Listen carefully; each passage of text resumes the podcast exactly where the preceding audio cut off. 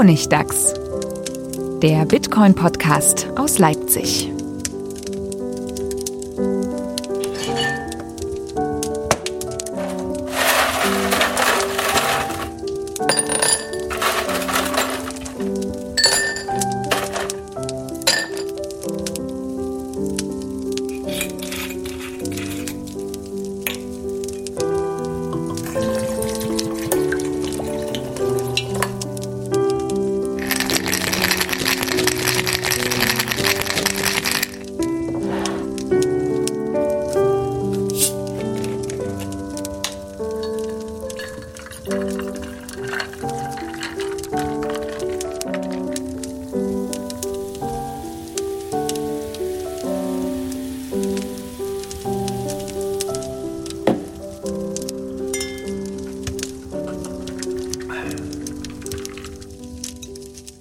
Willkommen zum Honigdachs, dem Bitcoin-Podcast aus Leipzig, Folge 37, wieder in gewohnter Besetzung. Hallo Manuel, hallo Stefan. Hallo. Servus. Schön, dass ihr da seid. Und bevor wir einsteigen, noch der Hinweis, wir hatten eigentlich schon mal auf Twitter verkündet, ähm, dass wir die nächste Folge über Lightning-Kritik machen wollen, aber haben das jetzt noch mal eine Folge aufgeschoben. Wir haben einfach keine Kritik gefunden. Es gibt zu wenig Kritik einfach.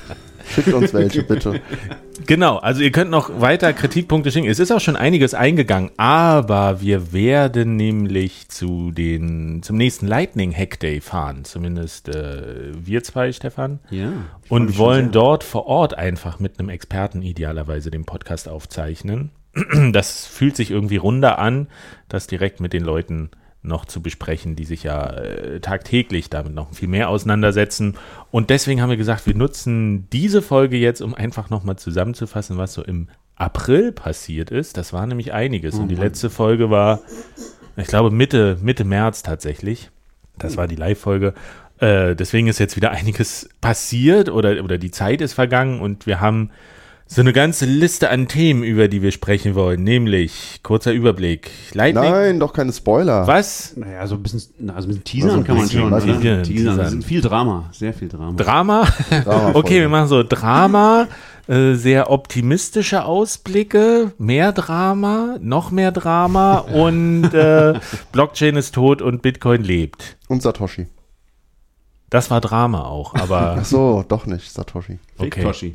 Also, also einiges. Und ähm, weil wir ja quasi in dem Lightning-Thema drin sind, fangen wir damit mal an. Noch äh, eigentlich als kurze Ergänzung, und das ist ja auch so ein Einstieg in das Thema, die Torch. Die Lightning oh, ja. Torch ist angekommen. Dieses schöne Experiment, bei dem du ja auch mitgemacht hast, Stefan. Ich war dabei, ja. Ich bin Nummer 84. Nur, aber nur einmal. Oh, es gibt welche, die waren. War Jack zweimal dabei? ich weiß nicht. Aber das war ja dieses Experiment, wo quasi ein stetig wachsender Kleinstbetrag durch das Lightning-Netzwerk verschickt wurde, was sich so tatsächlich zu einem Medienereignis entwickelt Total, hat. Total, ja. Das hätte ich auch nicht gedacht. Ich habe, wie gesagt, äh, ich habe auch am Anfang gedacht, so, das ist ja eine Scheißidee. Und erstmal nicht mitgemacht, aber irgendwie hat das ganz schnell so total äh, irre Begeisterung entfacht so und, und, alle wollten dabei sein und dann konnte ich mir natürlich auch nicht nehmen lassen. Da also als Nummer drei FOMO-mäßig reinzuspringen. Als Nummer drei hast du gesagt, nee, mach ich nicht mit und dann bei 80 so, so ungefähr war es.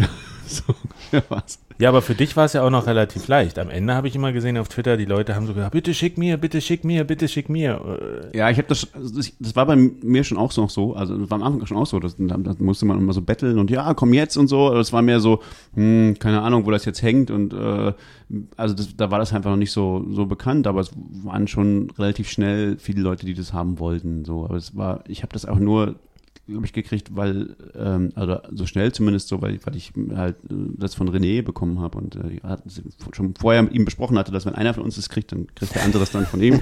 Alles nur Gemauschel, echt. Ja, ja. Voll dezentralisiert, ne?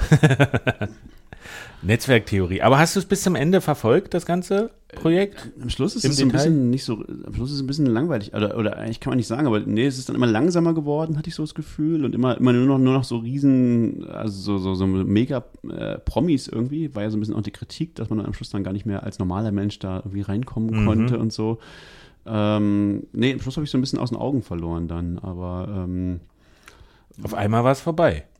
irgendwie war es vorbei. Ne? Es, es gab ja auch viele Leute, die wollten, dass das für immer weitergeht. So. Und dann sagen so, ja, man kann es auch einfach dann immer größer machen. Also es, die Idee war ja, es hört auf. Es gibt ja im Moment so eine, so eine Grenze von, von maximalen, äh, wie, wie groß die maximale, maximale Transaktion bei äh, Lightning sein kann. Das sind, glaube ich, ähm, 0,04 Bitcoin oder so. Also ähm, na, um die 200 Dollar.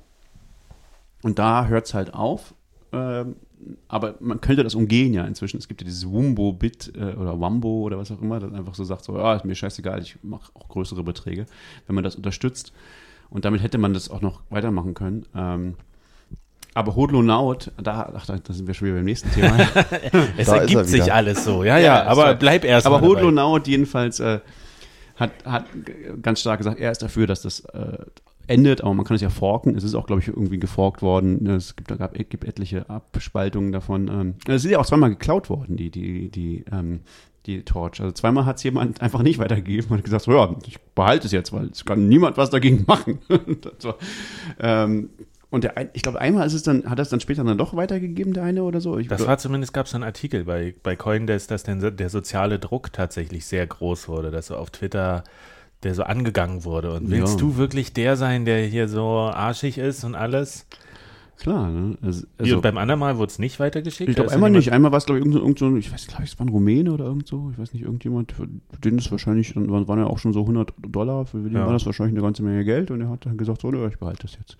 Ist ja Teil des Experiments, aber wo kam dann der Rest her, um das weiterzuschicken? Na, der Vorgänger hat dann einfach gesagt, okay, ich schicke einfach nochmal das Gleiche an jemand anderen. Ähm, Hm. Für den war es dann vielleicht nicht so viel Geld. Ähm, und äh, da, es ist ja sozusagen auch immer in der, das ist ja, das Experiment ist ja auch so, also wenn du das Ding hast, musst du dir überlegen, an wen gebe ich es weiter. Und du hast ja irgendwie auch die Verantwortung, dass der, an den du es weitergibst, nicht irgendein, äh, irgendein Scammer ist, sozusagen, den du, also, sondern, also ab einer bestimmten, am Anfang war es ja sehr wenig Geld, es ging- fing ja an mit 100.000 Satoshi, das sind irgendwie ein Bier ungefähr. Ähm, Ja, drei Dollar, glaube ich. Und dann immer so 30 Cent kamen dazu. dann immer so genau 10.000 dazu, also 30 Cent ungefähr. Und dann, äh, aber irgendwann wurde es halt noch eine ganze Menge und dann war das auch, als ich das hatte, war das auch schon 2 Millionen oder so, also ähm, schon über 100 Dollar, glaube ich. Äh, und die, und da, oder nee, ich weiß nicht, nee, nee, noch nicht 100 Dollar, aber irgendwie so die Größenordnung. Äh, und, und da, da hat man mir dann auch schon gesagt, so, ja, aber achte schon drauf, dass du das nicht jemanden schickst, der erst seit gestern einen Twitter-Account hat und so und der auch ein paar Follower hat und so, weil, ähm, also man verliert ja sozusagen, also die Frage ist, was verliert man, wenn man es behält? Also irgendwie so ein so soziales Kapital, ne? Aber das muss man ja erstmal haben. wenn du- Reputation, ja. Reputation. Und, und wenn du, oder, oder also ich, das Interessante ist, glaube ich, dass, dass der, zumindest einer von den beiden oder beide sogar von den Leuten, die das behalten haben, sind dadurch natürlich viel berühmter geworden eigentlich, durch das Behalten. Weil das natürlich, dadurch gab es sehr viel Outrage und, und, und, und, und Aufregung und Das Streisand-Effekt. ja, so ein bisschen so, ja. Also du kannst dadurch auch nicht nur Geld, sondern auch ähm, äh, so Notori, wie sagt man denn, Notorität, also ähm, so dass du Was? Notorität? na, Not, Notoriety, wie sagt man da auf Deutsch? Also so so so Die Nicht-Autorität, oder? Nee, ähm, ähm, wenn du berücht, so, berüchtigt bist, wie sagt man da, das, das Wort, da- das Subjekt, Subs, äh, Substantiv dazu, wenn du sagst, so, ich bin berüchtigt dafür, für, irgend- für ein, ein, ein Scammer zu sein oder so, sondern Äh, warte mal, ich, Gegenteil ich von berühmt. das. Berüchtigt. Substantiv. Naja, die schreiben jetzt ein Buch, ich habe Lightning gehackt. Äh, das deutsche Wort zu Notoriety. Auf Englisch heißt es Notoriety. Äh, Wie heißt es auf Deutsch? Ich weiß es nicht. Bekanntheit.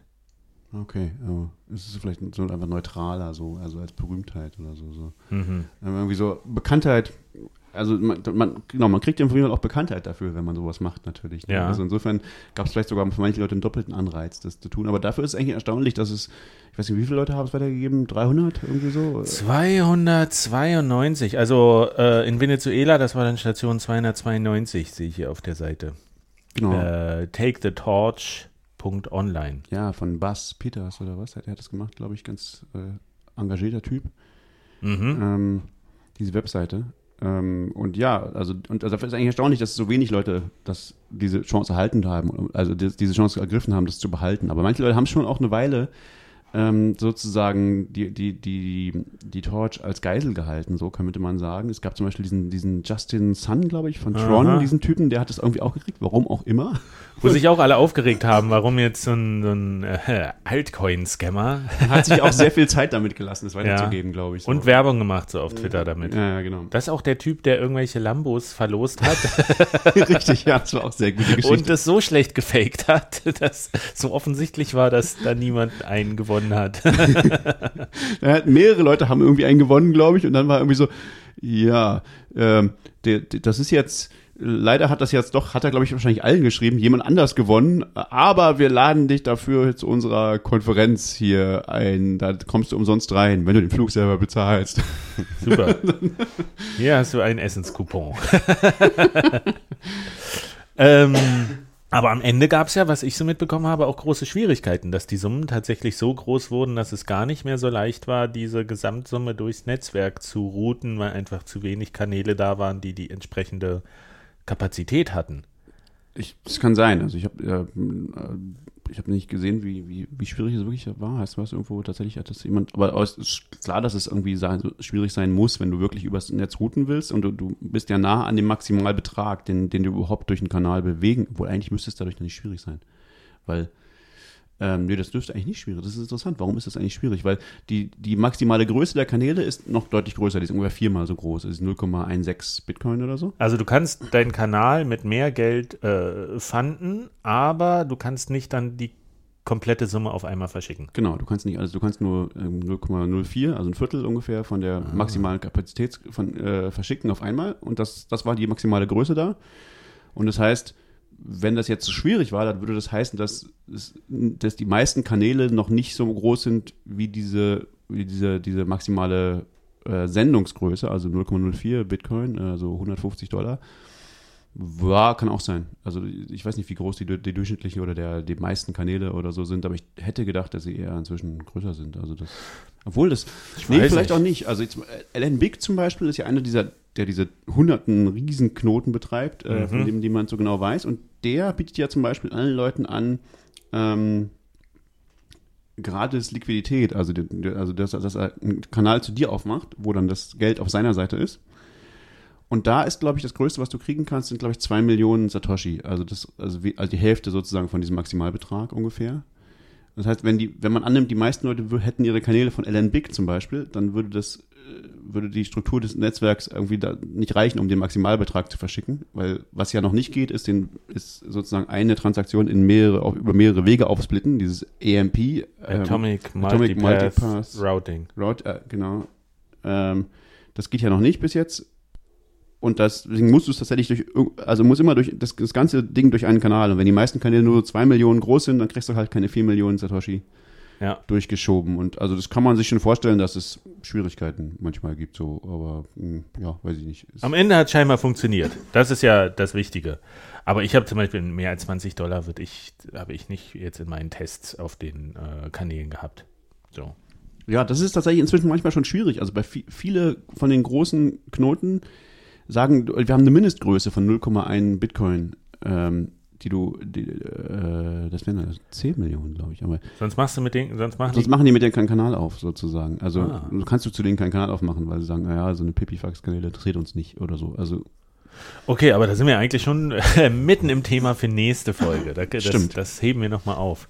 Aber wichtig ist, auf jeden Fall ist diese äh, Torch angekommen und äh, es hat zumindest einiges an Aufsehen erregt und einiges hat man gelernt und konnte da gucken. Also Es gab ja auch interessantes Experiment. super viele Kopien davon.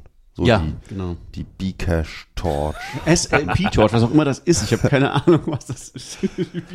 Genau, die haben dann irgendwie, ich glaube, irgendeinen Token auf Bcash durchgereicht oder so. Ein, das gleiche Ding immer einfach weitergereicht. So, äh, warum auch immer man einen Token auf Bcash braucht, aber das scheint jetzt das neue Ding zu sein. Ja, Bcash ist jetzt irgendwas Ethereum. in den Blöcken passiert. Sonst verweisen die doch alle. Ähm, aber das ist auch ganz interessant, weil ich hatte so einen sehr guten Artikel, der ist auch schon ein bisschen älter, von, von Hasu Kennt ihr den? Ja. Hasu gelesen? Also einer der wenigen bekannten deutschen, also äh, Bitcoiner, die aber, man weiß glaube ich nicht, wie er wirklich heißt und so. Aber Nee, ähm, aber da, da ging es auch nochmal um dieses, äh, um den sozialen Vertrag, dass quasi, du hast den Bitcoin als technische, äh, technischen Vertrag und dann aber wichtig ist genauso der soziale Vertrag, dass du dich, dir schon einig sein musst in bestimmten Fällen. Und das ist eben, das hat bei der Lightning Torch funktioniert. Es gab genügend Leute, die das für wichtig genug erachtet haben, da mitzumachen und das weiter zu verfolgen und die ganzen Klone sind halt unter ferner Liefen gleich wieder in der Bedeutungslosigkeit verschwunden. Ja, ist auch lustig, wie allein der Hashtag ja so, sozusagen geklaut wurde. Ne? Also wenn ich habe hab jetzt halt so eine ständige Liste offen, also so eine ständige Suche sozusagen bei Twitter ähm, nach diesem Hashtag Alan, Alan Torch, Alan glaub ich. Torch oder Lightning, ich weiß nicht mehr genau. Und, und wenn du das halt offen hast, dann kriegst du halt ständig irgendwelche äh, anderen Notifikationen, die damit nichts zu tun haben, wo aber einfach jemand diesen, diesen, diesen Hashtag sich sozusagen aneignet, um irgendeinen anderen Scheiß zu sagen, der irgendwie in Konkurrenz zu Lightning oder irgendwas anderes sein soll oder so, aber der hat gar keine Torch hat oder mit Lightning nichts zu tun hat. So, so. Also es ist schon, muss auf jeden Fall ein großes Medienphänomen ge geworden sein, zumindest Twitter-Phänomen. Intern, ja. Nach außen war, das, war, war das auch unter ferner Liefen. Aber du hattest es schon angesprochen, Hodlonaut. Weg ist er. das war, das We are war, all hodlonaut. ja, aber ich meine, die, äh, das, das war fast noch die größere Nachricht, als dass diese Torch angekommen Also ist. Hodlonaut hat erstmal die Torch gestartet. Genau, das Genau. war ein Twitter-Account äh, von jemandem aus Norwegen. So viel weiß man, viel mehr weiß man eigentlich nicht. Genau. Äh, und der hat das ja auch sehr aktiv promotet äh, und hat das immer gepflegt und hat das auch ein bisschen überwacht äh, und immer gesagt, so, ja, schick mal weiter, ist schon lange bei dir und so. Also der war dann auch irgendwann richtig hinterher. Das war so sein Baby. Ja. Und jetzt ist der Account eigentlich gelöscht. Ich glaube ja, aber ich bin nicht. Aber Ich sehe nur noch lauter Hodlonauts, deswegen weiß ich nicht Ja. mehr, wo der originale Hodlonaut ist. Denn, also das war echt, äh, Brexit war ja so meine Lieblingssoap im Fernsehen und die ist jetzt gerade, die Staffel ist gerade durch. Und jetzt ging es auf Twitter los. Ähm, wie hat das angefangen? Eigentlich, eigentlich, Hodlonaut hat sich auch, hat, hat Craig Wright gepiesackt, oder? unter vielen, aber das hat, Alle- hat er überhaupt, alle hat er überhaupt nicht Craig. rausgestochen. Also Craig Wright hat halt, ich weiß gar nicht. Fake Toshi. AKA Fake, ah, Fake Toshi. Toshi, genau. Ich weiß gar nicht. Also der, der versucht ja seit vielen, vielen Jahren irgendwie Drama zu machen und, und zu sagen, er ist Satoshi und, und, und kommt immer wieder und man denkt immer so, ja, das müssen es doch langsam alle kapiert haben, dass es einfach nur Betrüger ist. So, und aber, aber er kommt immer wieder und, und, und- macht immer wieder einen Scheiß. Das letzte war ja jetzt eben BSV. Also man möchte es nicht Bitcoin und auch nicht Satoshis Vision nennen, sondern es ist irgendwie, weiß ich nicht, äh, Betrugs, äh, ja, irgendjemand hat ja gesagt, Craig's Shitcoin. Irgendjemand hat eine schöne, schöne, schöne Abkürzung dafür neulich gefunden. Ich weiß nicht mehr, was es war. So, ähm, aber aber der Betrugscoin hat da jedenfalls angefangen, jetzt BSV und, ähm, und, und, daraufhin haben natürlich wieder jede Menge Leute, weil er irgendwie, weil, weil er auch wieder so viel Follower hat, weil dieses BSV ist tatsächlich irgendwie auch zu so einem komischen Twitter-Phänomen geworden oder so, oder Internetphänomen, dass ganz viele Leute, auch, auch so frühere bekannte Twitter, äh, Kevin Pham ist so einer, der so tausende Follower hat und äh, immer so ein krasser Maximalisten, Hardliner war und der jetzt immer so, der ist irgendwie offensichtlich gekauft worden. Ähm, das möchte ich jetzt, äh, ist meine Meinung. Kö könnte man vermuten. könnte wenn man so- vermuten. Aber wer weiß, da ist offensichtlich, also da ist ja viel Geld dahinter, weil der Craig Wright hat ja äh, Calvin Air eingelullt, äh, der ja wohl Milliardär ist.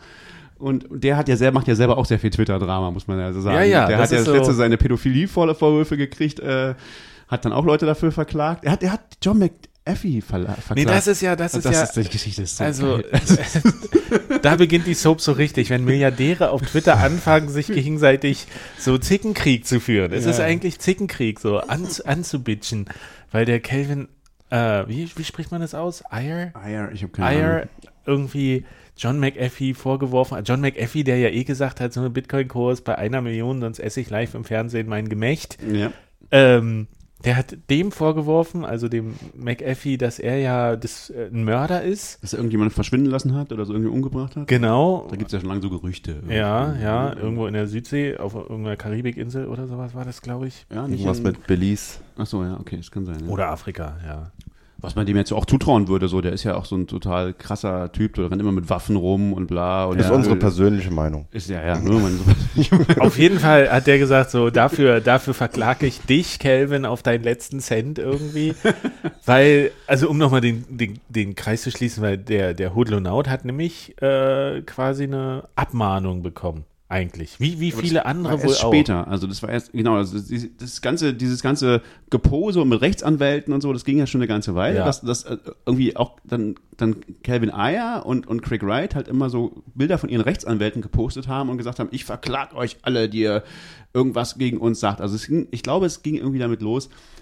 Ich vermute, es ging mit dieser, mit dieser Pädophilie-Sache los, weil äh, der Calvin Ayer hat halt so ein, so, eine, so ein Video veröffentlicht, wie er mit irgendwie dem, er sagt es irgendwie das kubanische Tanzteam oder so. Und Das sind alles so sehr jung aussehende Mädchen, die halt so Mhm. Bei sehr am- leicht bekleidet Am Pool mit dem bei Hintern ihm am Pool haben. mit dem Hintern wackeln. So, man kann sagen, es ist auf jeden Fall ein sehr geschmackloser. Das geschmacklose definitiv. Äußerung, das Ja. kann man, glaube ich, äh, legal sicher sagen. ähm, und darauf gab es einen unglaublichen Backlash. Das ganze, ganz Twitter hat halt ihn so als pädophil bezeichnet und gesagt, so, das sind doch alles irgendwie, das sind doch alles, die sind doch alle nicht 18 und äh, was machst Ja, du mit denen eigentlich? 16, du, du, sagen. du 70-jähriger äh, Typ so. Und gab es einen unglaublichen Backlash. Wie gesagt, ich glaube auch eben, ähm, wie heißt er, ähm, John McAfee und so, der hat da, und dann, dann gab es dann so die geilen, der hat auch gesagt, so, das ist nicht okay. Und dann äh, hat irgendjemand diesen schön getweetet, so, wenn, wenn John McAfee sich über deinen Stil beschwert, dann weißt du, du machst irgendwas falsch. Stimmt. ähm, und, da ging jetzt, glaube ich, los, dass, dass der, dann irgendwann auch gesagt hat, so, ähm, ja, jetzt, das kann mir nicht gefallen, dass alle Leute mich als Pädophilen bezeichnen und ich, ich verklage die euch jetzt alle und, und alle haben doch gesagt, ja, mach doch, so.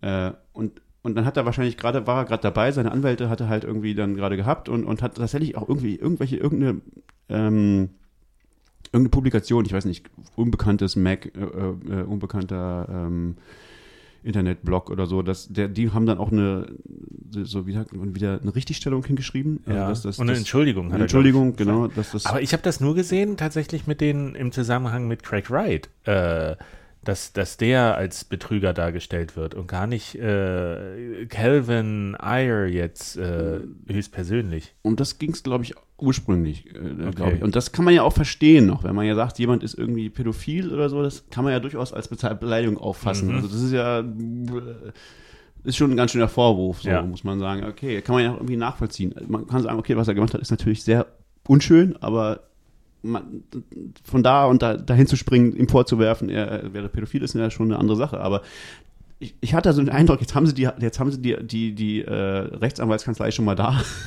Und, und da, äh, eben, und Craig White hat ja auch schon seit Jahren irgendwie damit Leuten gedroht, irgendwie so, ja, ich verklag euch alle, so, jetzt, jetzt, jetzt, äh, next, next is law oder so, next law. Ja, auch mit Patenten irgendwie hat er gesagt, so good luck mit irgendwas, ich habe hier 10.000 Blockchain-Patente und sowas, wo man auch mal dachte, mm, mm. Genau. Aber, aber Craig White hat halt niemand, nie, nie irgendjemand ernst genommen. Alle immer so, ja, komm, das, das wirst du nicht tun, weil das, das wäre, du, Dann wir alle wissen, dass du, beweisen dass du dass du Satoshi bist. Da steckt nichts dahinter, hinter deiner ganzen Fassade seit, diese, seit sieben Jahren oder auf, nee, warte mal, seit 2015 oder was aufbaust.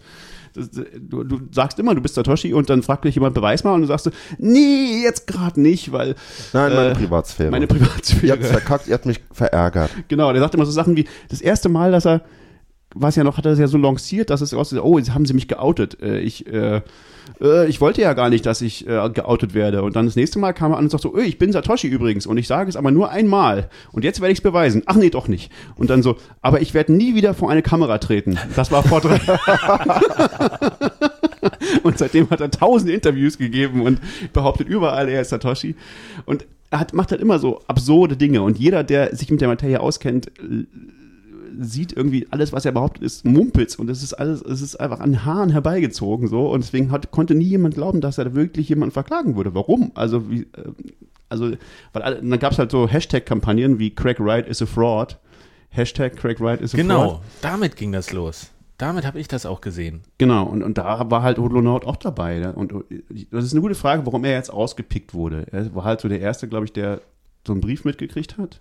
Ja. Es gab so ein paar Leute, die Und halt, nicht nur ein Brief, sondern es, es ging darum, tatsächlich bei, ach, wie heißt dieses komische Bitcoin, also nicht Bitcoin, so Fake Bitcoin, Coin Geek oder so. Ja, ja. Auf der Webseite ist dann so ein, so ein Artikel mit Richtung, in Richtung Hetzjagd erschienen. Dass man sagt, man weiß gar nicht, wer sich hinter diesem äh, Pseudonym Hodlonaut verbirgt, aber wir wissen von seinen Tweets, er wird zum zu einer Konferenz Baltic Honey Badger kommen und guckt mal nach Leuten, die irgendwie Tattoos auf den Arm haben. Wir müssen ihn identifizieren und so. Und äh, das, da war, glaube ich, bei vielen auch so eine Grenze überschritten. Ja. Glaube ich bei ihm auch, wo er gesagt hat, so, ich werde Also- jetzt hier persönlich attackiert. Das hat wohl auch dann tatsächlich, ich weiß nicht, Kevin Eyer oder, oder Craig Wright irgendwie 5000 Dollar Belohnung ausgeschrieben für seine Adresse oder so, weil Ja. er halt, es war halt nicht klar, wer das ist wirklich und äh, er hat dann wirklich auf Twitter, irgendjemand hat auf Twitter jedenfalls das gepostet, dass hier sind 5000 Dollar Belohnung ausgeschrieben und da war das irgendwie, da kam, war das fast dann zum Überlaufen gebracht. Da haben dann alle Leute auf Twitter angefangen, selbst sich als, Holo, also ihren Namen in Holonaut zu ändern und ihre, ihre die, diese,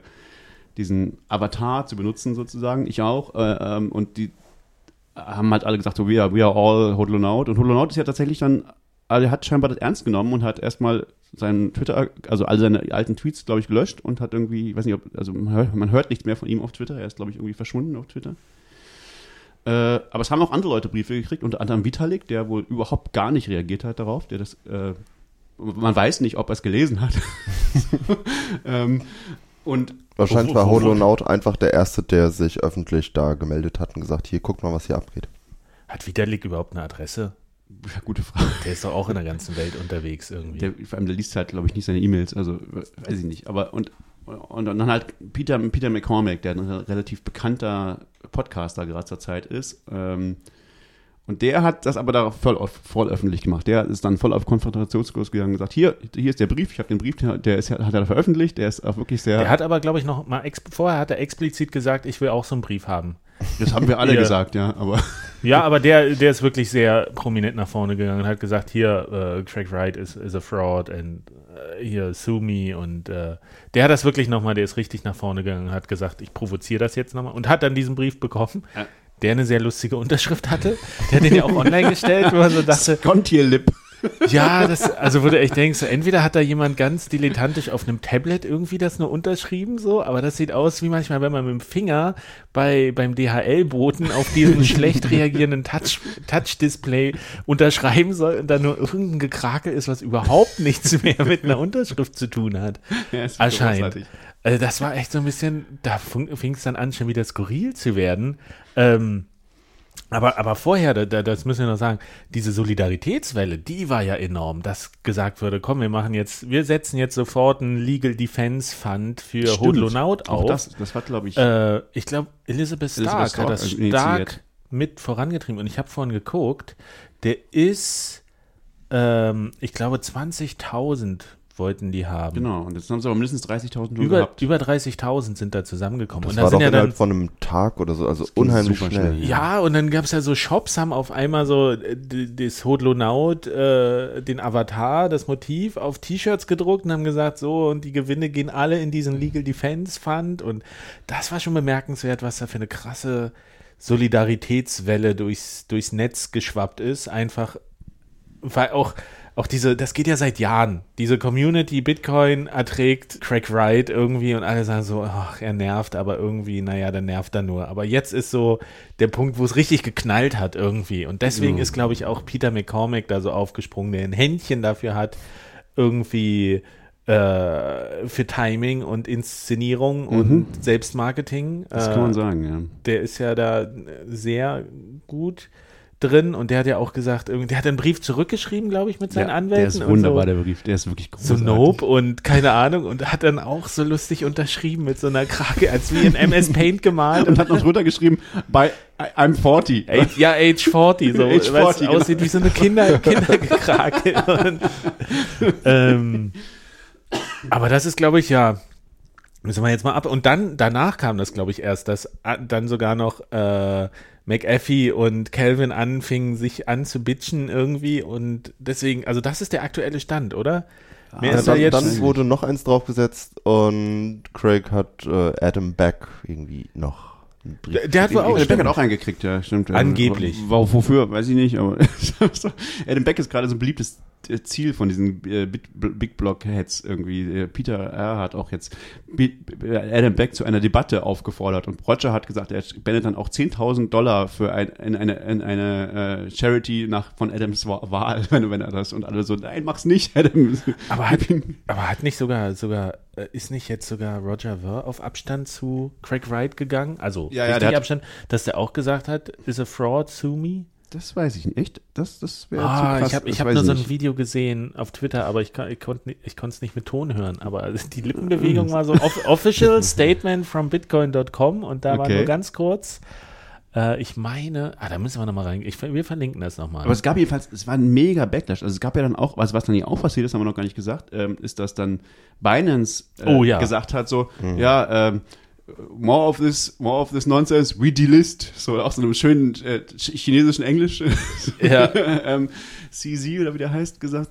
Und das tatsächlich, also Bitcoin SV dann äh, von der Börse genommen hat und Kraken, Kraken auch, Kraken hat dann eine, eine, eine Umfrage, eine Twitter-Umfrage gemacht, sollen wir Bitcoin SV delisten? Und natürlich 90 Prozent so, ja klar. So. Und jetzt hat Kraken auch nicht mehr, und das ist jetzt bei, bei super vielen Börsen gibt's einfach Bitcoin SV jetzt nicht mehr. Ja, aber auch viele, von denen man eh nie gehört hat, die so unter diesen Ja. Fake-Volumina äh, überhaupt gelistet sind, also unter den Top 10 oder den relevantesten, die, die es überhaupt haben, also ich meine, äh, Bitstamp, glaube ich, die ist ja auch relativ groß, die haben, glaube ich, keinen Bitcoin SV.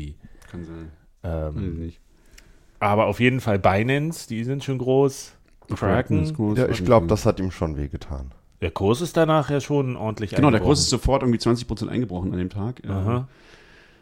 Ja, halt Was aber auch Shitcoin, eben ne? diese Debatten wieder ausgelöst hat, so. Dann haben sie gesagt, Die oh, Debatte kann ihr, ich nicht verstehen. Oh, echt. ihr, ihr Börsen, ihr müsst unabhängig sein und so. und, über, und überhaupt auch dieses ganze, ja, warum seid ihr denn, die haben halt Craig Wright als, als Betrug bezeichnet, das darf man nicht machen im Internet und so.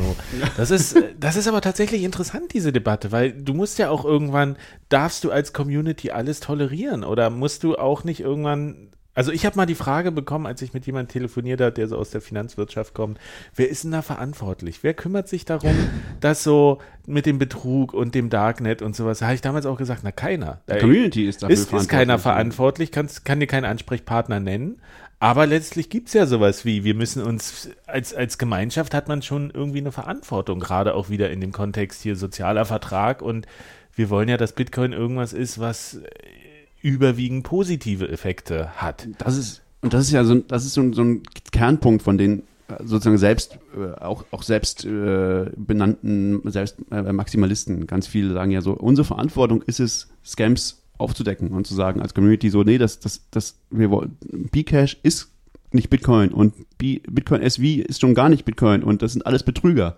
Und, und wir, wir wollen uns nicht auf die Polizei oder sonst irgendwas verlassen, denn da wollen wir ja weg von so einer staatlichen Repression, sondern wir haben als, als Community selber die ähm, Verantwortung, den Leuten zu sagen, was ein Scam ist oder was wir zumindest dafür halten. Ähm, und, und mehr können wir auch nicht tun. So. Und deswegen sind die natürlich auch so rabiat dann und sagen so, ja, okay, it's it's a scam. So. Ja. Ähm, Eigentlich zivilgesellschaftliches Engagement. Naja, Ja. man sagt ja, Bitcoin ist antifragil und Honey Badger und so weiter. Ja, aber nur, wenn wir das machen. Wir sind das Immunsystem. Wir alle.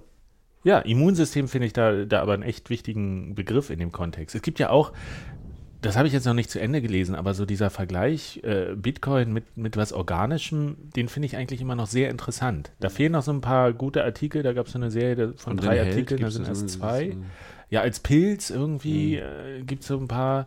Aber so dieses Immunsystem, klar, du musst als Kollektiv irgendwie deinen Beitrag leisten, wenn du das nutzen willst. Ähm, das sauber zu halten irgendwie auch.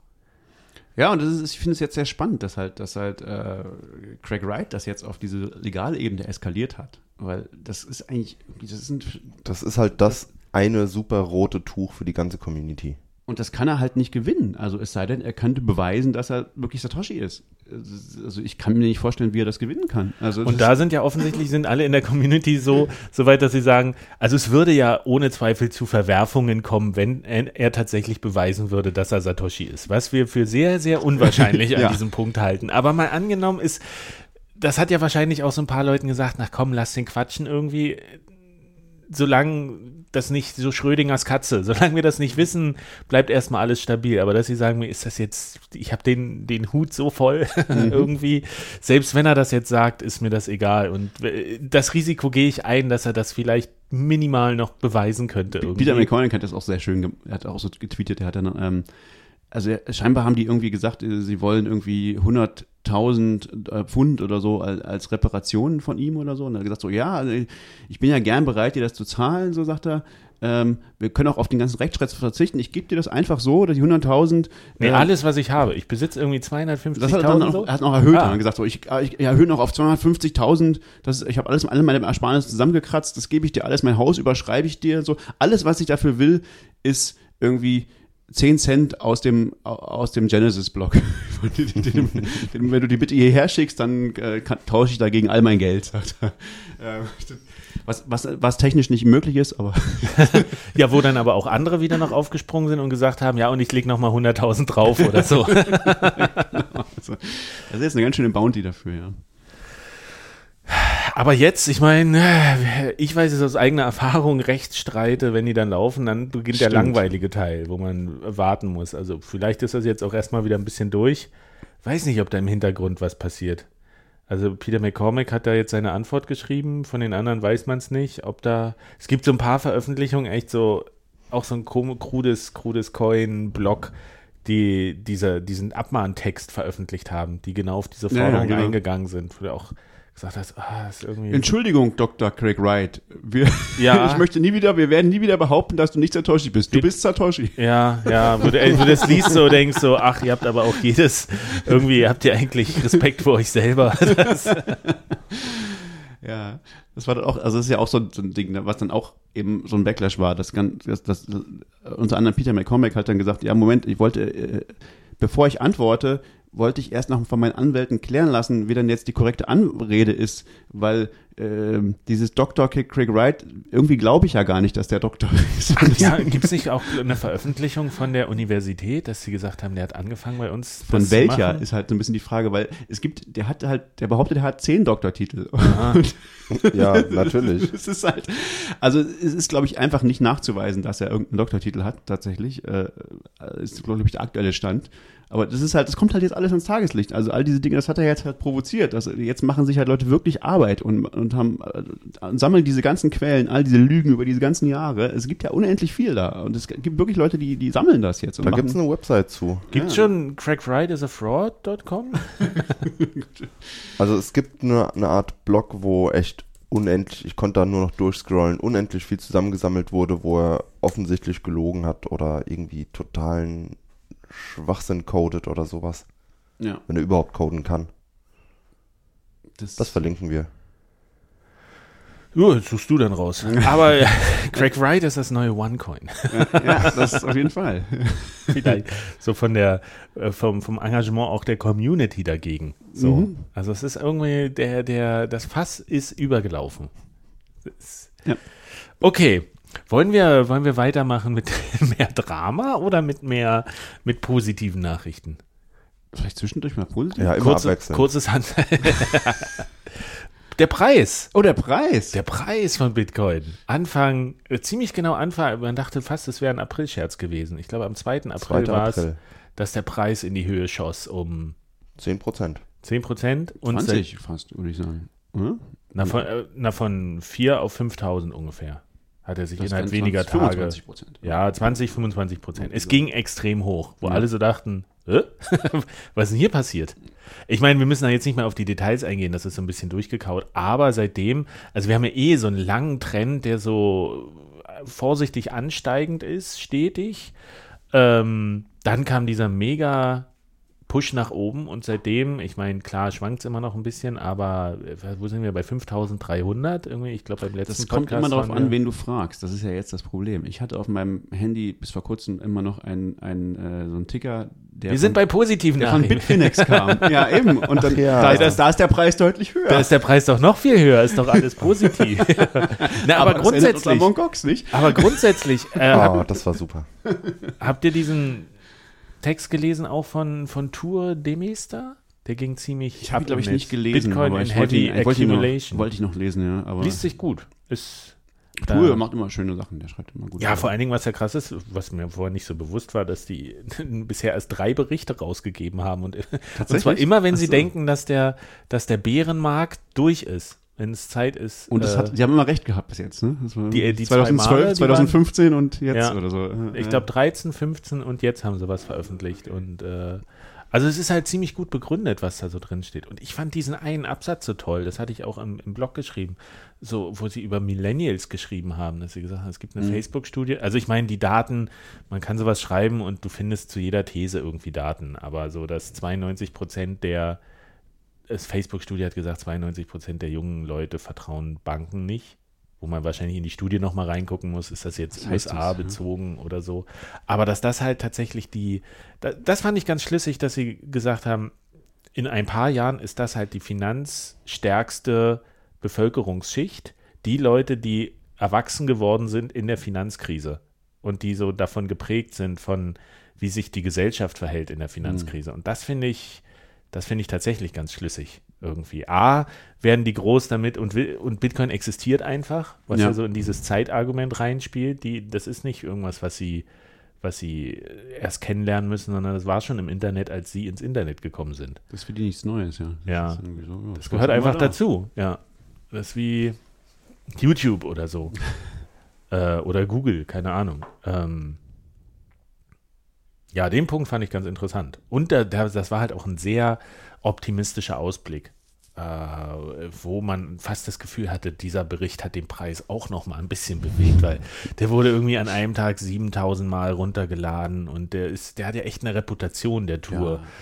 Ja. Ähm, und der schreibt richtig gut. Also ich kann jedem empfehlen, dem bei Twitter zu folgen, weil der richtig gute Tweets schreibt. Nicht nur wegen, wegen des Inhalts, sondern wie der die aufbereitet. Ich habe das Gefühl, das ist der, der dieses Medium am besten verstanden hat. Du kannst ja irgendwie einen Tweet schreiben und sagen, hier ist ein Zitat, bumm, raus. Dann kannst du einen Tweet schreiben und sagen, hier ist ein Zitat und guck mal, hier ist der Link zur Quelle. Und was er aber macht, ist, er macht das Zitat, er macht den Link zur Quelle und dann aus dem, äh, dann, dann macht er noch einen Screenshot von dem entscheiden, von der entscheidenden Textpassage und verlinkt die auch noch miteinander. sehr, ja. Sehr professionell Sehr und der hat auch immer so einen guten Ton. Der tritt niemand auf die Füße, aber formuliert sehr. Oh. Naja, Na, der hat mal diesen krassen, langen Thread gegen Ethereum gemacht. So, warum, the, the, the bearish case oder so. ja, aber nicht, dass er, also er greift niemand persönlich an. Ja, das stimmt, Den ja. kannst du nicht abmahnen. Der ist auch immer, der ist super höflich, der ist super freundlich. Der hat auch gerade so einen Tweet gemacht, wo der ist halt auf den Punkt formuliert und so subtil die Kritik da drin, aber auch wieder offensichtlich. Da ging es, glaube ich, auch Ethereum, hat er auch gesagt, in seiner, also äh, in my humble opinion oder in my opinion, irgendwie, und da hat er gesagt, äh, die, die, die vier Prinzipien von Ethereum sind ja irgendwie Move fast, Fork hard, Government, Governments fuzzy und irgendwas und Low Standards in, in äh, irgendwie deine Prinzipien einzuhalten. So, denkst, das beschreibt sehr gut, aber du, irgendwie ist das so ein, so ein Teflon-Tweet. da kannst, Kannst du nicht angreifen. Nee, wirklich, aber so, ich finde äh, Fuzzy Government eigentlich eine sehr, sehr, sehr treff, treffliche Beschreibung. Ja, das trifft sehr gut, ja. Ähm, Nee, der hat ja, aber das Lustige ist auch, der hat mal irgendwann eine Reihe von Tweets auch veröffentlicht darüber, wie er auf Twitter so populär geworden ist. So eine- seine Strategie, dass er irgendwie äh, in drei Jahren oder so seine ganzen Follower sich angesammelt hat und dass er das ganz bewusst, wie er das gemacht hat. Also, Ach so? Ja, hat er irgendwann mal geschrieben. Äh, dass er, der, weißt du noch was davon? ähm, na, es gab viele so Kleinigkeiten. War, ich glaube, ein zum Beispiel ein so ein Ding ist, was er halt nicht macht, ist, also nicht mehr macht, glaube ich, ist zum Beispiel, dass er, dass er nicht mehr auf, auf Holländisch tweetet, was er halt früher, glaube ich, auch gemacht hat oder so. Mhm. Äh, Dass er schön äh, und, und dann halt und nicht zu viel äh, tweeten halt so, aber auch aber regelmäßig so und, und, immer so, diese, ich glaube, diese Grundidee ist immer, dass du deinen Followern immer irgendwie Value gibst. Dass Ja, halt immer, und das so, hat er ne? richtig gut drauf. Und das macht er halt Ja. auch. Man merkt halt, dass er sich da wirklich, der macht das nicht immer so zum Wegschmeißen so, sondern es ist schon so ein, ein bewusster, äh, eine bewusste Anstrengung sozusagen, das zu machen. Ich glaube auch so 90 Prozent des Tages recherchiert der, 5 Prozent macht der Twitter und 5 Prozent noch irgendwas anderes. Das ist so mein Gefühl. Aber keiner, nicht so, also er hat sich halt auf Twitter konzentriert und macht das, bespielt das einfach richtig gut. Ja.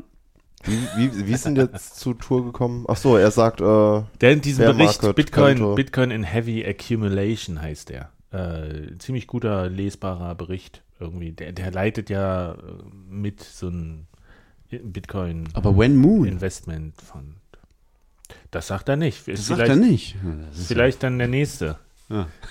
2027 oder so, der nächste Bericht. Ja, man kann ja nur hoffen, dass das mit dem Moon noch so ein bisschen dauert gerade, muss ich sagen. Warum? Na, weil die Blockchain voll ist. Ähm, und diese ganze Lightning ist halt, wird schön ausgebaut, so, aber ich würde mal sagen, wenn jetzt plötzlich wieder zehnmal mehr Leute versuchen, die Blockchain zu benutzen, was ja in so einem Bull Market passiert, dann kriegen wir ein Problem. Dann äh, werden wir, dann werden wir sehr schnell und sehr früh rausfinden, sozusagen, irgendwie, wie, Bit, wie, wie gut Lightning in der aktuellen ähm, in der aktuellen, äh, wie sagt man, ähm, Phase? Phase oder im aktuellen Stand sozusagen funktioniert und, und das ist halt, glaube ich, noch nicht so weit. Also weil viele, viele Dinge, viel Infrastruktur muss da noch ausgebaut werden. So. Ja, Aber- glaub, grundsätzliche Funktionalitäten fehlen ja noch. Aber das gibt's ja dann nächste Folge.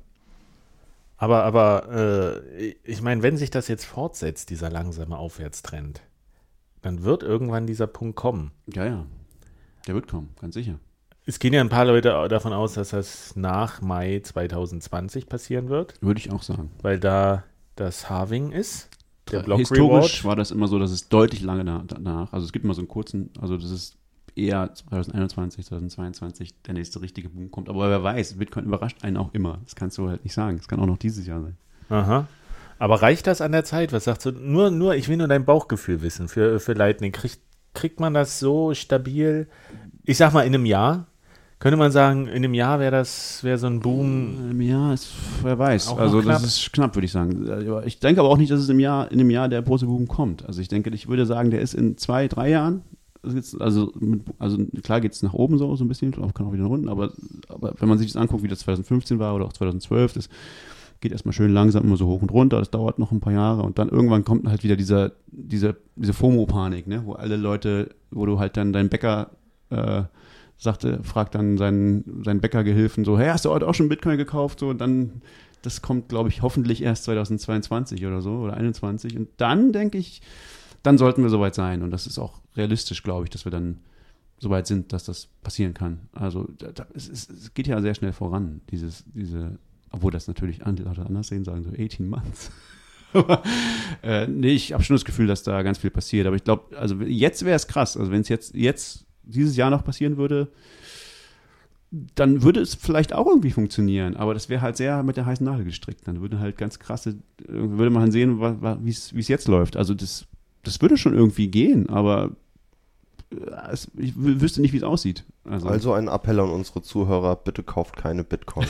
auch, auch wenn möglicherweise der Bear Market und verrat vor allem nicht all euren Verwandten und Bekannten, dass sie Bitcoins kaufen sollen. La lasst uns noch unseren Geheimclub ein bisschen aufrechterhalten. Aber warum sind denn jetzt die Bitcoins so viel teurer auf äh, Bitfinex? Hm, Ja, das hatten wir doch schon mal auf Mount Gox. ja. So, ir irgendwas ist dann danach passiert und kurz davor wurden die da richtig, richtig teuer. Da hat man sich immer gefreut. Das ist total toll, dass ich meine Bitcoins auf Bitfinex habe. Da kann ich ja mehr Geld dafür. Schnell noch hinüberweisen, schnell noch alle hinschicken. Man kriegt auf Bitfinex auf jeden Fall deutlich mehr US-Dollar oder vielleicht auch nur Tether Ja. für seine Bitcoins. Das ist klar. Also, es ging diese, diese Meldung von Bitfinex selbst raus, dass die gerade großen regulatorischen Ärger haben und irgendwie die, die machen alles falsch und die haben alles falsch verstanden und falsche Aussagen von New Yorker Attorney, irgendwas. Ah, das war erst nachdem der New York Attorney sich gemeldet hatte, oder doch? Ja. Okay. Das war, das ist jetzt auch schon fast eine Woche her. Ähm, und das ist ganz obskur. Ich habe fast keine Infos dazu online gefunden. Eigentlich nur die Aussagen direkt von Bitfinex selbst. Und die sagen, dass irgendwie eine knapp eine Milliarde an US-Dollar auf Konten 850 Millionen, was ziemlich genau der Betrag ist, der auch bei Mt. Gox drin gesteckt hat. Die, die Universalkonstante, wir haben sie gefunden. was sagen die? Was sagen die, was damit passiert ist? ähm, wurde eingefroren. Es ist nicht verloren gegangen. Wir wissen genau, wo es ist. Wir können nur nicht drauf zugreifen. Eingefroren von Staaten, oder? Ja. Behaupten sie. Polen, habe ich gehört, USA und, und Portugal oder so angeblich, oder irgendwie sowas? Ziemlich Irgendwie sowas? breite Aktion, ja. Ähm, ich weiß nicht, ob, also die, die sagen gar nichts gegen die Zahlen an sich, bestätigen die selbst. Und ich weiß nicht, ob die selbst in ihrer Mitteilung was von Tether schreiben oder nicht, aber auf jeden Fall, es ist wohl ziemlich klar, es geht um Tether und irgendwie, ja, Tether wird dicht gemacht. Ich weiß nicht, jedenfalls die Funds, die als Backing für Tether waren, also man sagt, jeder Tether-Dollar hat auch einen Dollar irgendwo auf dem Konto. Die Konten sind jetzt wohl alle eingefroren. Das heißt, Ja. die Tethers kann man nicht umtauschen eigentlich gegen Dollar. Genau, also es, ist ja, es Also war wohl nicht. andersrum. Also ich habe Der Goldstandard bei Tether wurde aufgehoben. Ja, so ein bisschen. Also es war wohl irgendwie andersrum. Also das Problem ist wohl, dass die Bitfinex, die Börse, also das ist, es ist ja eine, gibt ja eine Holding Company, der gehört sowohl Tether als auch Bitfinex. Und äh, Bitfinex hat wohl von ihrer, von ihren Banken haben die große, also die haben immer schon Probleme gehabt mit ihren Banken so, dass das, ähm, das die waren ja auch lange ohne Bank. Ja, Also, viele Jahre lang Viele schon. Jahre. Und aber jetzt haben sie irgendwie, hatten sie halt Probleme, das, das irgendwie US-Dollar zu kriegen und haben halt ein Liquiditätsproblem und da gibt es scheinbar irgendwelche Transkripte, wo die, die Leute von Bitfinex immer irgendwie mit der Bank, so eine ganz komische Kryptobank auch, weiß ich nicht, immer, immer reden und sagen so, ich brauche 100 Millionen, sonst müssen wir zumachen so. Und die sagen, ja, können wir gerade irgendwie nicht drauf zugreifen, ist eingefroren. Also eigentlich, was eingefroren war, war ist wohl das Geld von Bitfinex bei diesen Banken, das Bitfinex gehört, nicht Heather. Ähm, jetzt hat aber die Holding wohl scheinbar veranlasst, ähm, dass das Geld von Bitfinex gegen das Geld von Tether getauscht wurde. Die, also, dass sie sozusagen die Bankenkonten au- auf ihren eigenen Bankkonten äh, das irgendwie ausgetauscht haben, die, die, ähm, sodass jetzt sozusagen das Geld, was eingefroren ist, was eigentlich Bitfinex gehörte, jetzt den Tether-Holdern gehört äh, und Bitfinex solvent ist dadurch, weil Bitfinex hat das Geld von Tether Ja, aber haben die das nicht irgendwie gesagt, man hat sich selbst einen Kredit gegeben? So, irgendwie Sinne? so. Ja. Also es ist ja im Prinzip das, was Ja. passiert ist. Ne? Also es ist die Frage, ob das koscher ist, was die da gemacht haben. Bitfinex ist ja auch bekannt dafür, dass sie sehr kreativ mit solchen Szenarien umgehen, wa- was ja nicht schlecht sein muss. Also ich meine, die letztes Mal waren ja am Schluss alle zufrieden eigentlich nach dem Hack. Also das war ja schon ganz spannend, wie die damit umgegangen sind. Die sind immer noch am Markt als einer der wenigen. Genau, also besser als Mormon Cox. Da hat noch niemand irgendwie Geld davon wiedergesehen. Da kommen wir auch noch dazu. Aber bei, bei Bitfinex war es ja so, dass die, die dann einfach Sorry for your Lost Tokens gedruckt haben für die 36 Prozent, die ihnen gefehlt haben oder so. Und den allen Leuten gegeben haben und gesagt, ja, irgendwann zahlen wir es zurück. Und manche Leute, haben das halt geglaubt. Die haben dann wirklich ihr Geld irgendwann zurückgekriegt. Und manche Leute haben es nicht geglaubt und haben ihre Tokens verkauft an andere für ein Fünftel des Preises.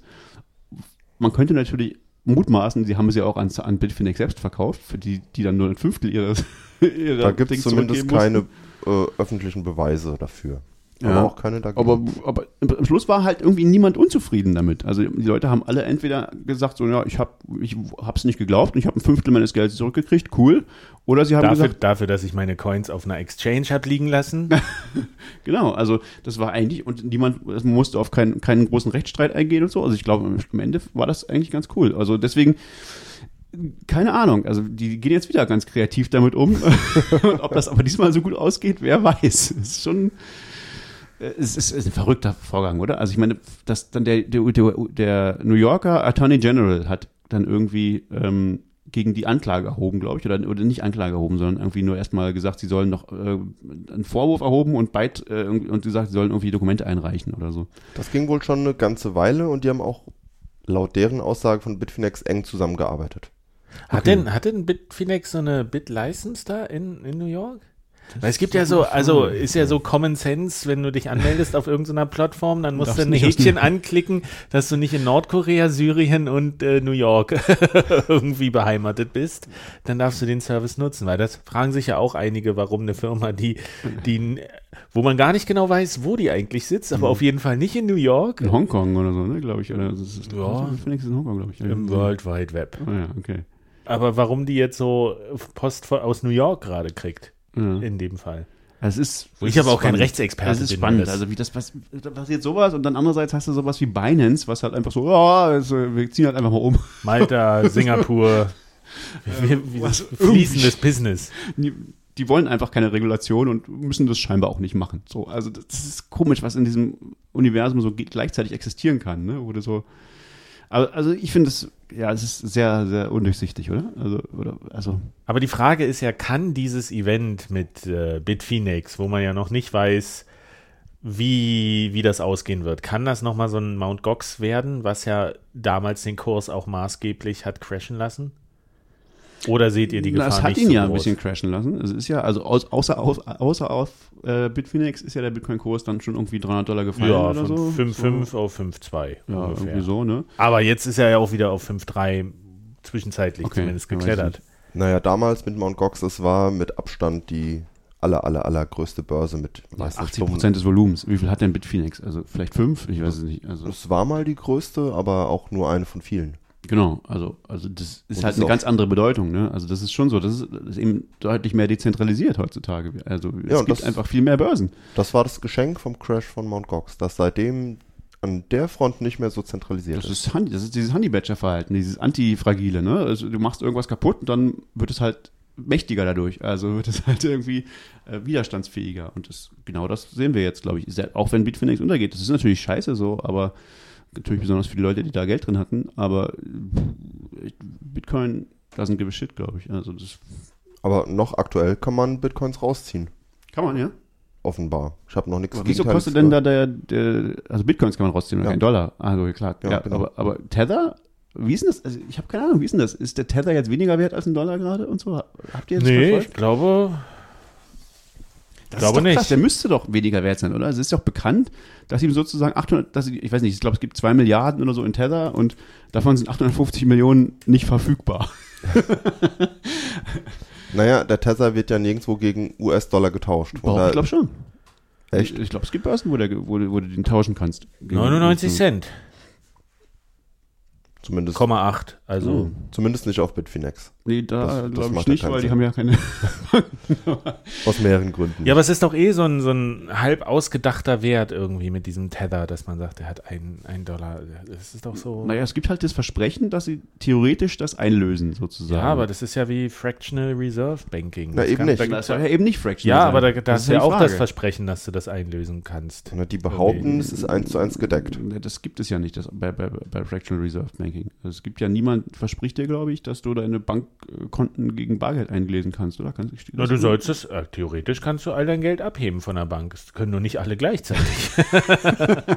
das, ist, das ist der Punkt. Hm, ja, Das- die das- versprechen ja, dass es alle gleichzeitig können, sozusagen. Das ist eine gute Frage. Wenn man ein Konto eröffnet und mal sich die kleingedruckten Sachen durchliest, hat man Anrecht drauf, alles in Cash auszuzahlen? Würde mich wundern, ehrlich gesagt. Würde mich wundern, wenn, wenn die wirklich so dreist sind und das ausschließen. Ja. Würde mich wundern, wenn man das äh, erkennen kann in den AGB. Das auf jeden Fall, da sind wir uns, glaube ich, einig.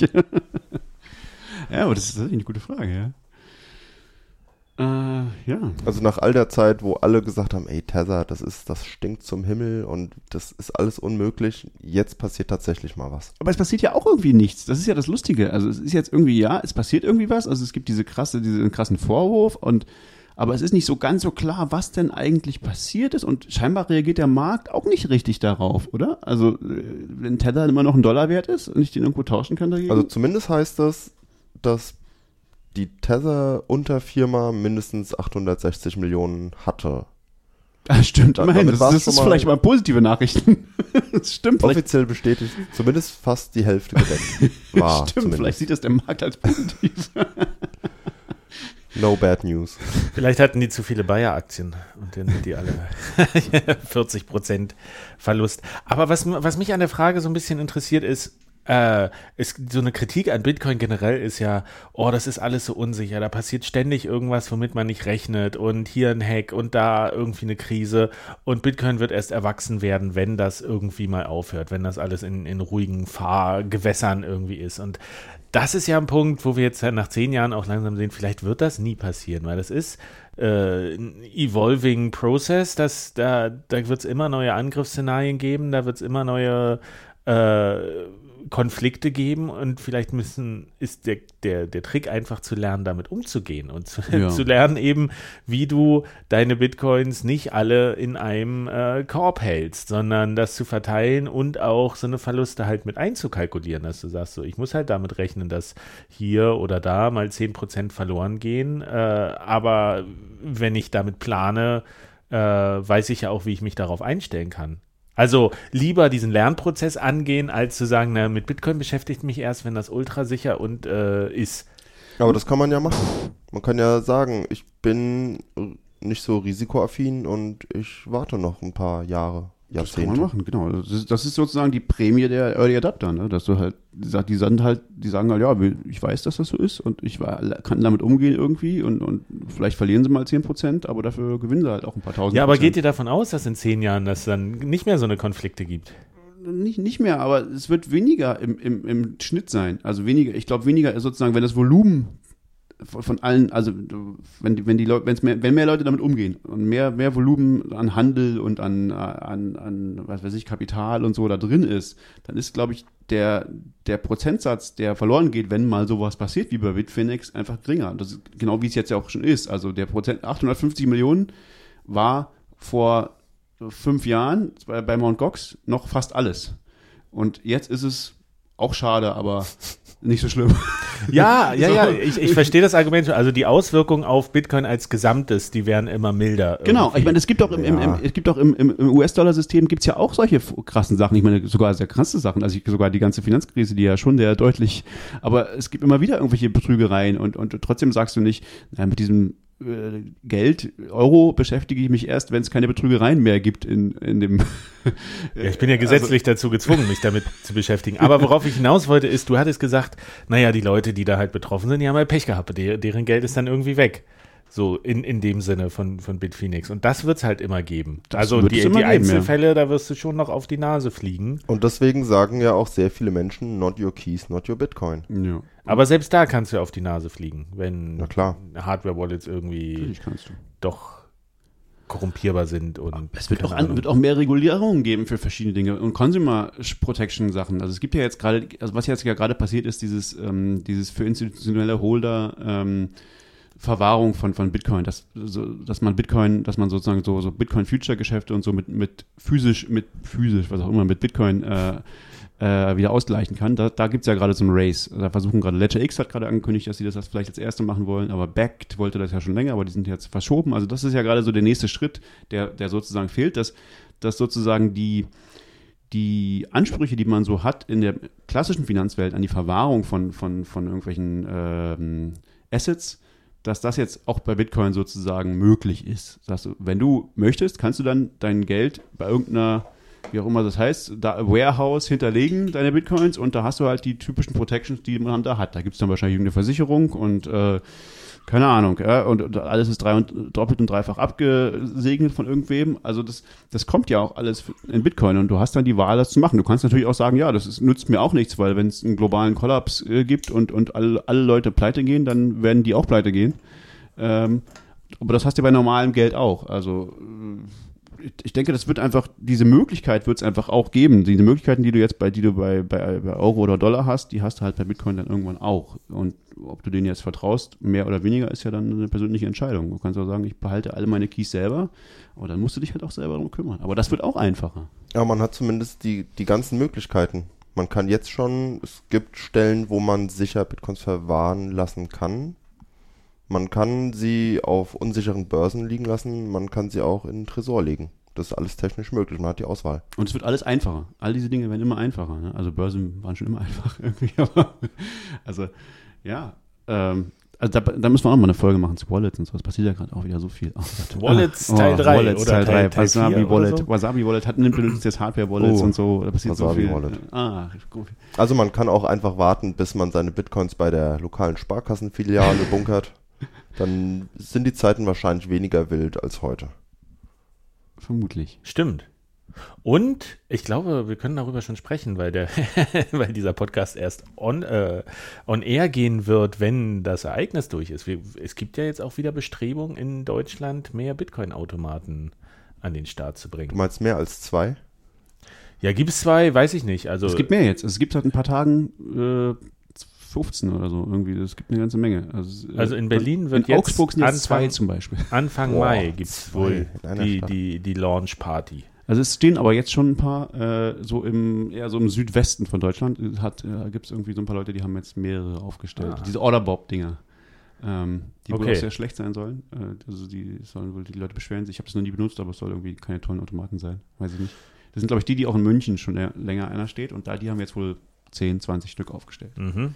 Ja, also es stimmt. kommt Wind in die Sache. Ja. Und in Berlin kommt, was, kommt jetzt ein großer Anf- Lounge Anfang demnächst. Mai, ja, beim nächsten äh, Bitcoin Meetup Jetzt am Donnerstag, ich glaube 2. Mai, Ja. ist die Feier, die offizielle Feier. Und dann soll es wohl auch losgehen. Und wie viele mehr. sollen da kommen und wohin? Habe ich, hab ich gar nicht so richtig auf dem Schirm. Ähm, es gibt eine Webseite, bitte ein Bitcoin irgendwie.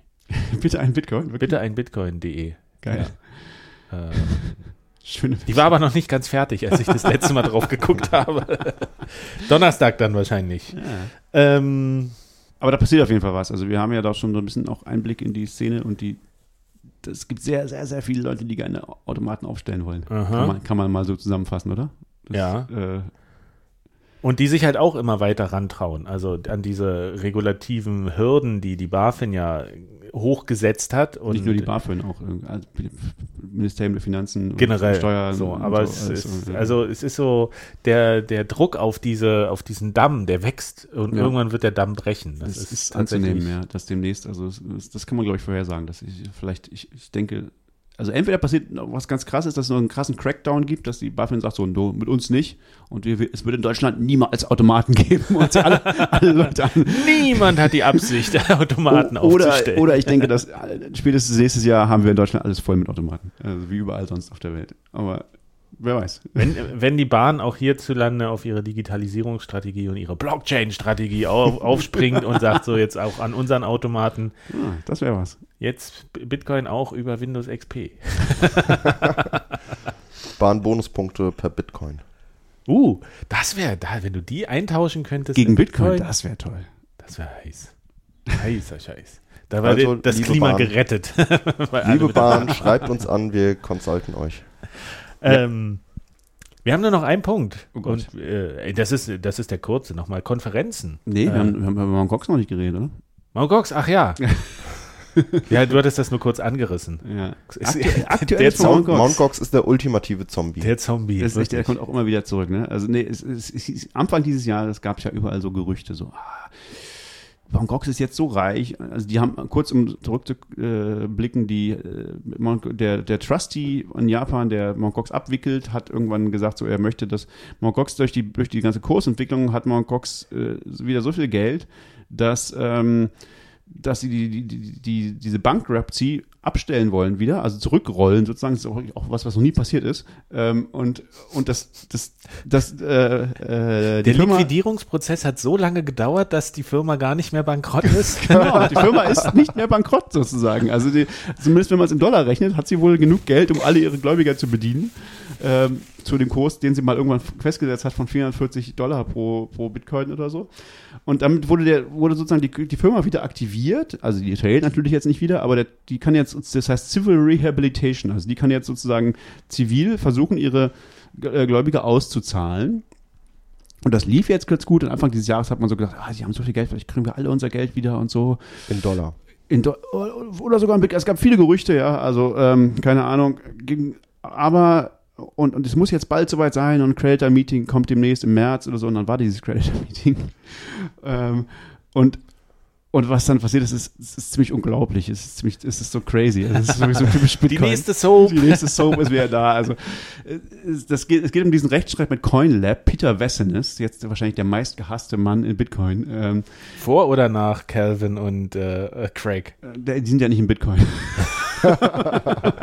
Peter Wessenes möchte auf jeden Fall Bitcoin haben. Die anderen weiß man nicht, was die haben wollen. Ähm, der, der, also die, hat- es gab, gab diese Firma CoinLab, die sozusagen mit Mt. Gox wohl einen Deal hatten, dass sie mal die amerikanische Dependance werden sollten von Mt. Gox, also so 2012, 13. Ähm, den amerikanischen Markt bedienen sollten für Mt. Gox. Und ähm, dann ist Mt. Gox untergegangen und es ist ein bisschen die Frage, ob ähm, CoinLab ihre Seite des Deals aufrechterhalten haben oder nicht.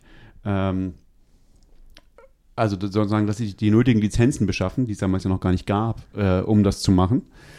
Und die haben natürlich dann hinterher auch Mongox verklagt. Das ist jetzt alles nichts Neues. Ähm, haben, irgendwann wollten die mal 95 Millionen oder so, irgendwann glaube ich 5 Millionen, dann wollen sie glaube ich 95 Millionen von Dollar von, von Mongox. Alles, alles soweit okay. Äh, ist die Frage, äh, ob das Sinn macht, das soll ein Gericht erklären, alles kein Problem.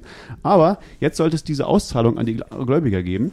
Und da kommt Peter Wessenes und stellt einen Antrag und sagt, er möchte gerne 16 Milliarden Dollar von. Gox.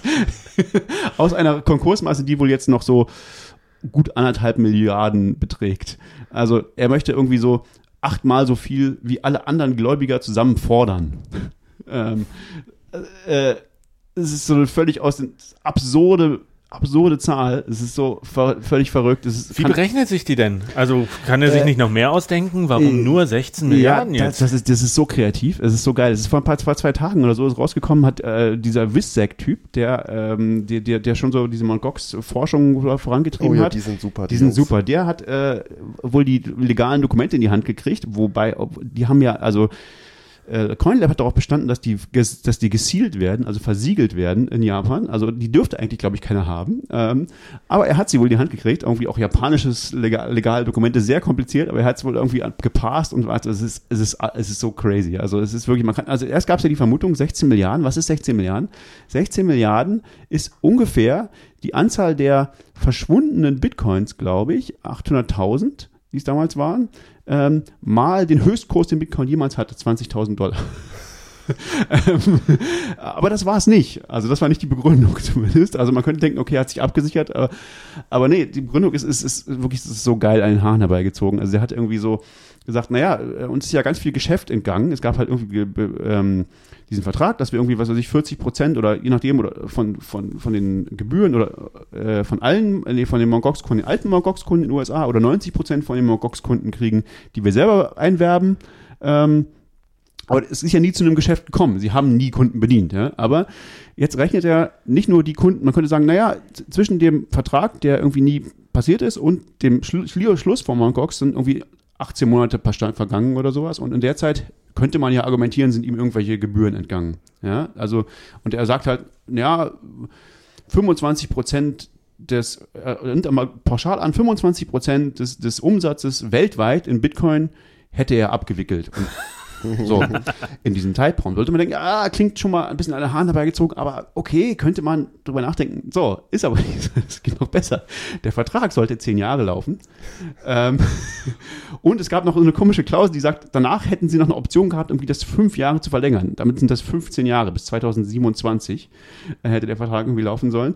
Und er hat jetzt einfach mal ausgerechnet, angenommen, er hätte den er hätte 25 Prozent des weltweiten Handels von Bitcoin bis 2027 würde ihm gehören und davon würde er halt die entsprechenden Gebühren bekommen. Ähm, und hat einfach mal sozusagen geguckt, was ist denn, wie viel Bitcoin-Handel ist denn passiert bis heute? Ja, auf der Welt hat angenommen, er, davon hätte er 25 Prozent bedient und davon hätte er die Gebühren bekommen und das extrapoliert bis 2027. Großartig. Aha. Das- und und, und so ja auch keine auf- Ausgaben gehabt in der Und Zeit. keine Ausgaben gehabt und ganz viel Zinsen auch für die entgangenen.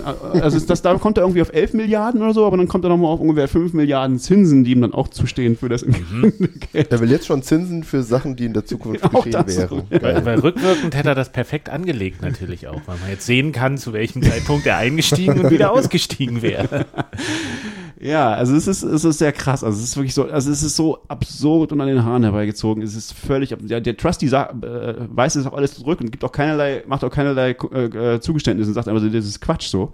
Aber es ist halt, ein, es ist klar, dass das ein jahrelanger Rechtsstreit wohl wieder wird. Äh, es sei denn, also weil, keine Ahnung, aber das ist abzusehen, dass das wohl passieren wird, obwohl das völlig an den Haaren herbeigezogen ist. Und das heißt aber, während dieser ganzen Zeit kann natürlich der Trustee das Geld nicht den anderen Leuten zurückgeben. Also insbesondere ist es, ist es so wohl, dass ähm, über diese Wiederausschüttung müssten die, die Gläubige abstimmen. Und die stimmen ab mit dem Volumen, was ihnen, was sie, was ihnen sozusagen vom, vom Trustee zugestanden wurde. Aha. Jetzt. Und der hat natürlich dann 99 Prozent aller Voting Rights, sozusagen Peter Wessenes, weil er, weil er einfach diesen riesigen Claim ein, annimmt. Also der, der, der Trustee steht ihm das nicht zu, aber wenn ihm das zustehen, wenn ihm das, wenn das irgendwie, wenn der Trustee sagen würde, ja, äh, muss ich dir leider zugestehen, dann hätte automatisch Peter Wessenes auch, äh, also 90 Prozent der, der, der Voting Rights, was mit dem Geld von Von Gox noch passiert. Ähm, und könnte darüber entscheiden oder das auch blockieren oder was auch immer. Aber dazu müsste natürlich der Trustee ihm das zugestehen. Aber das will natürlich auch niemand.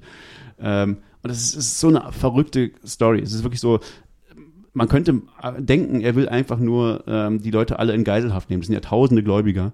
Ähm, und, und, und die hassen ihn natürlich jetzt alle. Und den, aber das ist, es wäre natürlich sehr, sehr einfach jetzt zu sagen, Ein unmoralisches Angebot. und, äh, genau, zu sagen, komm, wir geben ihm 10 Millionen, dass er die Schnauze hält. Das wäre für jeden von diesen Gläubigern ein Promille der Holdings. Es wäre nichts. Es würden die nicht merken, aber es, aber es will natürlich keiner, weil es ist halt echt so.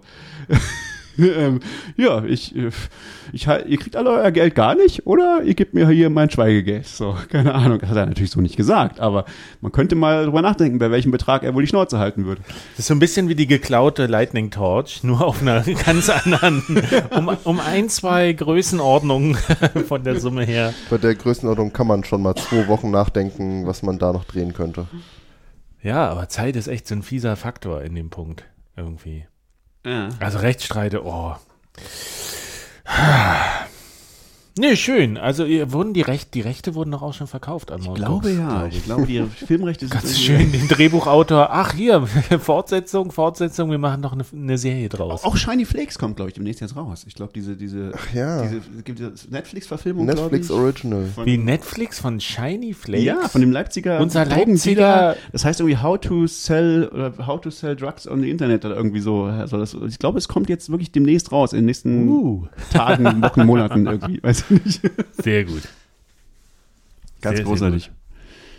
Okay, Drama, Drama, Drama. dann kommen wir jetzt nur noch zum letzten Punkt. Äh, schließen das, runden das Thema mal ab. Eigentlich müssen wir da auch gar nicht so lange äh, drüber reden. Äh, es ging nur darum, ich, ich hatte neulich mal getwittert, äh, dass, dass ich glaube, dass Blockchain-Konferenzen durch sind so. Weil jetzt wurde auch wieder eine große abgesagt im Sommer. Und dass das so bemerkenswert ist, weil es blühen die Bitcoin-Konferenzen. Das war ja so ein bisschen auch unsere These im letzten Podcast, dem Live-Podcast nach, nach Blockchain kommt wieder Bitcoin. Ähm, wo ich so ein bisschen Gegenwind bekommen habe, weil es gibt ja noch äh, das Blockchain-Meetup in Essen im Blockchain-Hotel, wo ich aber auch denke, naja, das ist eigentlich, A, ist das nicht so eine Business for Blockchain-Konferenz und B, ist das eigentlich auch eine Bitcoin-Konferenz in, in Verkleidung mit noch so ein paar anderen Leuten paar drumherum. Dabei. Ja, und in, in Berlin gibt es, glaube ich, noch die Unchained. Ähm, jetzt im Sommer. Das ist auch eine ziemliche Shitcoin-Konferenz, oder? Also so Blockchain-Kram irgendwie. Ich weiß es nicht genau. Also es steht irgendwann Bitcoin und Blockchain Convention. ja, ja. Wahrscheinlich wird der Blockchain-Anteil immer Ich kleiner. weiß, dass äh, äh, Christoph Bergmann da letztes Jahr war und total begeistert war. Ach, Da weißt ist, du, da weißt du, was, was das für eine Art von Konferenz also es ist, es ist sehr durchmischt. Ich glaube mal, das geht auch eigentlich als, als mindestens 51% Bitcoin-Konferenz in Verkleidung durch.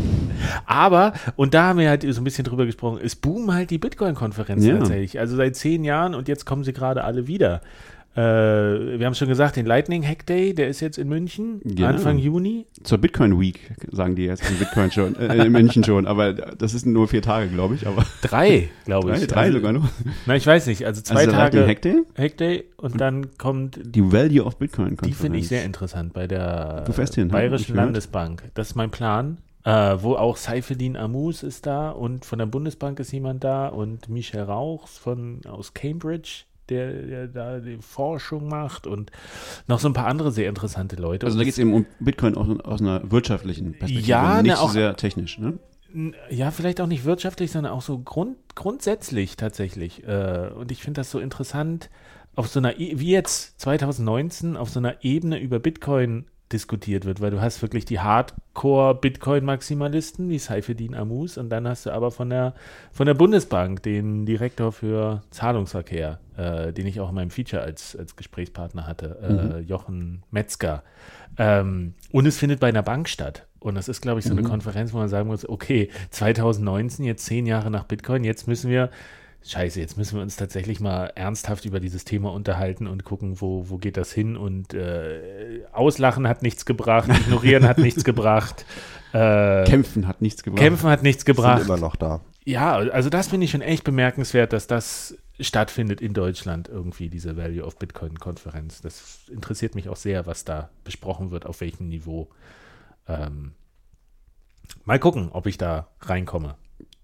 Understanding Bitcoin war gerade gerade erst. Das ah, gab es schöne. War das das auf Malta? Das war auf Malta, also mit diesen lustigen Ritterkostümen von allen. Ein großes Line-Up und das war eine sehr lustige Konferenz, also ganz anderer, äh, ganz anders als, als gewöhnt. Die hatten nur Panels und dann immer, also ein Panel mit so vier, vier Leuten zu einem bestimmten Thema, zur Sicherheit oder Privatsphäre oder so. Und dann haben aber alle von diesen vier Leuten jeweils danach irgendwie so eine Viertelstunde oder halbe Stunde Workshop immer gemacht, wo sie dann so irgendwas demonstriert haben live. Also wie man, was weiß ich, wie man eine Hard mit einer Hardware-Wallet, eine Multisig-Wallet, äh, äh, baut. Das waren halt aber, aber Leute wie Stick und Slush und so und also die, die, die wirklichen also richtig, richtig äh, wichtige und gute Leute, die dann halt äh, ganz praktische Dinge demonstriert haben. Ähm, gibt's äh, Videomitschnitte, kann man sich mal angucken, ist ganz witzig. Also dann gibt's die Bitcoin 2019 im Juni, glaube ich. Das sollte das ist ein, so ein Wiederaufbau von, also Wiederinitiierung von diesem Bitcoin 2013, dieser ersten großen Bitcoin-Konferenz in San Jose sein. Die ist aber in San Francisco, glaube ich. Dann gibt's äh, Breaking Bitcoin, ist glaube ich auch wieder jetzt. Ähm, Ja, technische Konferenz, äh, ganz gut. Äh, was gibt's noch? Warte mal. äh, wir hatten über Baltic Honey Badger. Baltic Honey Badger kommt, auch eine Bitcoin-Only. Auch, auch eine Bitcoin-Only-Konferenz. Dann kommt, irgendwas ist noch. Warte mal. Prag. Prag ist im Herbst. Hackers Congress Genau. Parallelni Polis. Äh, da, äh, kleiner Service-Hinweis, gehen jetzt, glaube ich, ab 5. Mai geht der Ticketverkauf los. Da muss man schnell sein. Und Da muss man immer schnell sein. weg. Und kann man nur mit Bitcoin bezahlen. Allerdings. Oder, oder Oh, Litecoin. Shitcoins? Und ich glaube glaub auch Lightning. Nee, äh, Doch. auch Litecoin. Litecoin, Lightning und Bitcoin. Auch der, der Lightning Altcoin? Bit Bitcoin Lightning Coin gibt es, glaube ich. Ja, ja, strange Sachen. Das ist im Oktober. Also für dieses Jahr auf jeden Fall noch einiges, wo einfach Bitcoin thematisch abgearbeitet wird. Und aber trotzdem dieser, dieser, dieser Trend Blockchain for Business ist, glaube ich, so ein bisschen tot. Und die Also, Magical, Magical, Magical Crypto Konferenz ist auch jetzt im Mai noch, glaube ich. Ähm, Magical Crypto. Wo, wo, wo ist die? Weiß ich nicht. Äh, New York, glaube ich auch. Ich glaube, die ist gleichzeitig zur Consensus. Ich glaube, das gibt es auch noch oder so. Oder? Ich bin nicht sicher. Zu irgendeinem Blockchain-Scheiß, glaube ich, was immer, wo immer alle in New York sind. Ja, das ist im Mai. Blockchain, Irgendwie dann ist es das, ja. Das ist gleichzeitig das ist so eine Die Gegenveranstaltung. Gegenveranstaltung zur Konsensus, Ah. weil die eh da immer sind. Ganzen Dann sind auf der Konsensus nur noch die Leute, die sich irgendwie ihre, ihre ICO-Tokens vom Telefon äh, SIM swappen lassen von anderen Leuten. Äh, der Honeypot geht zum, geht zum Konsensus und inhaltliche Honey Badger geht woanders hin. Ja, das war doch hier. Super. Service-Hinweis zum Ende. Reicht jetzt, oder? Ich glaube auch. Ja, also. Honey Badger, don't give a shit. Jede Menge, jede Menge Gerichtsprozesse. Es, also kann man sagen, die beiden Themen sind irgendwie so. Äh, Drama, auf Drama- jeden Fall. Drama und Gerichtsprozesse. Drama, Und- also viel im Sozialen. Wir haben jetzt wenig über technische Entwicklung gesprochen. Machen wir oder nächstes Mal wieder. Ja, Mal also das war Technik. so. Bis zum nächsten Mal gibt es bestimmt auch kein neues Drama mehr. Na, nächstes Nee. Mal machen wir Lightning. Jetzt machen wir Lightning, da gibt es nie Drama. Und dann machen wir wieder Wallets und dann machen wir wieder Technik und äh, Immer abwechselnd. ja, ich wurde dann ja, Drama. ich wurde ja neulich auch gefragt, so beim Podcast-Meetup, äh, sag mal, über Bitcoin kann man denn da eigentlich was reden? Das ist doch tot. Irgendwie. so. Schon ansetzen wollte zu und dann dachte aber, naja, Wir, wir, reden auch, wir reden nur über die Zombies aus Bitcoin-Land. genau, also Bitcoin ist tot seit 2013. Das, haben wir schon lange vorher ge- haben wir lange gesagt. Oder? Bitcoin, jetzt müssen wir mal gucken, haben wir bestimmt irgendwo mal schon mal vorher auch. Ja, ja. Gut. Gut, machen wir Feierabend, kurz und gut. Schön, dass ihr dabei wart. Ja. Sag, sag was, Manuel. Macht's gut und verschlüsselt eure Backups. Tschüss. Ciao.